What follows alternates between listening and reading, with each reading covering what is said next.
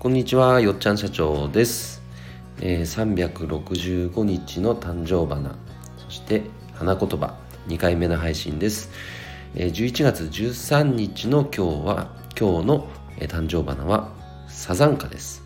そして花言葉は、和む心。そうですね、自分がどういう場面で和めるのか。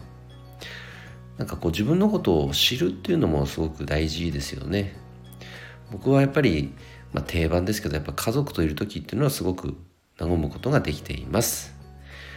えーそれでは今日も素敵な一日をお過ごしください。今日も一日頑張ろうよっちゃん社長でした。バイバイ。